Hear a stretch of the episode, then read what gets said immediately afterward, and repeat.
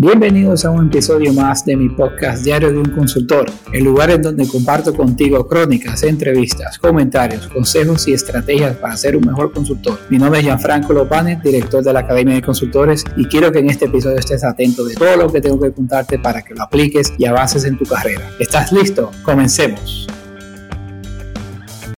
Hola consultores, yo muy feliz de haber llegado de nuevo a casa después de estar una semana en San Diego California, en el Traffic and Conversion Summit 2021, que fue el primer evento que yo he participado después de la pandemia. Yo antes hacía esto de ir a este tipo de eventos, de exposiciones, iba por lo menos de unas 10 a 20 veces por año, eh, lo cual me hacía muchísima falta. O sea, yo tenía un año y medio sin ir a ninguno de este tipo de eventos. Nosotros como grupo Convierte Más teníamos un stand promocionando nuestro producto, nuestro software que se llama Hello Targeting, que viene siendo más audiencias, eh, que es más para el público eh, en inglés, o sea, porque lo tenemos tanto en inglés como en español, por eso le cambiamos el nombre a Hello Targeting. Pero volviendo al tema del evento, o sea, fue muy fructífero, porque como ustedes lo saben, nosotros como grupos queremos hacer un, un, evento similar a este, al Traffic and Conversion, pues lo queremos hacer en español. Queremos hacer el, el evento físico de marketing digital más grande de habla hispana. Y eso lo vamos a hacer. Eh, para que lo pongan en su calendario, lo queremos hacer en agosto 2022. O sea que tienen un año completito para, para planificarse. Eh, incluso estamos dando los toques finales porque queremos lanzarlo para, para eh, ¿cómo se llama? Para Black Friday. Queremos ya tener eso ya todo hecho para que se vayan organizando todos.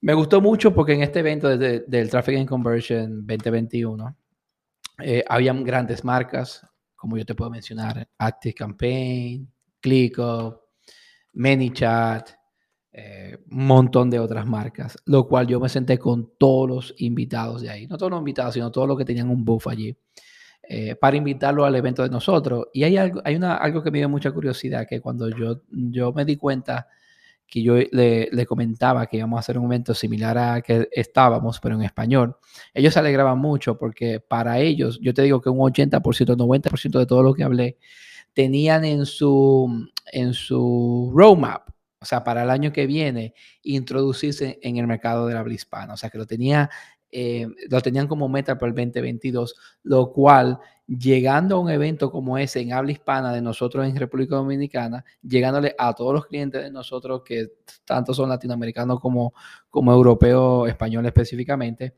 eh, sería muy fructífero para ellos.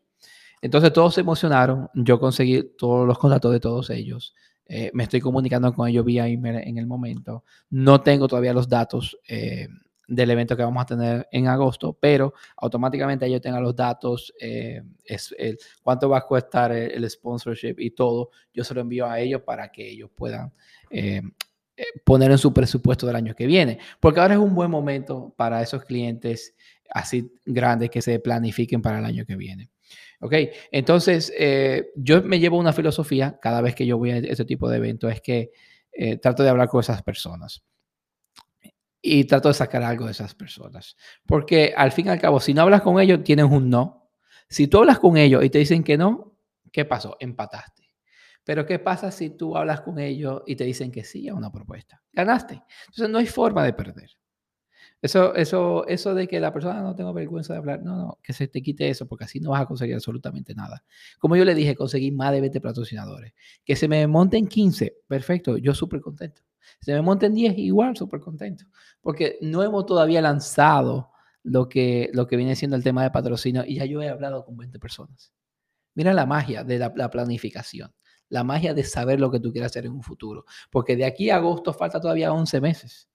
¿Ok?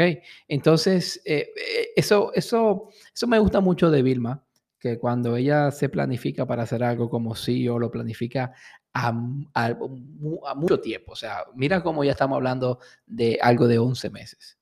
También estamos hablando de cosas de dos años que vamos a hacer, pero ya lo tenemos en la cabeza. Y esas ideas, cuando ya tú, ya tú las tienes en la cabeza, es más fácil eh, concretarlas, más fácil eh, que se haga realidad.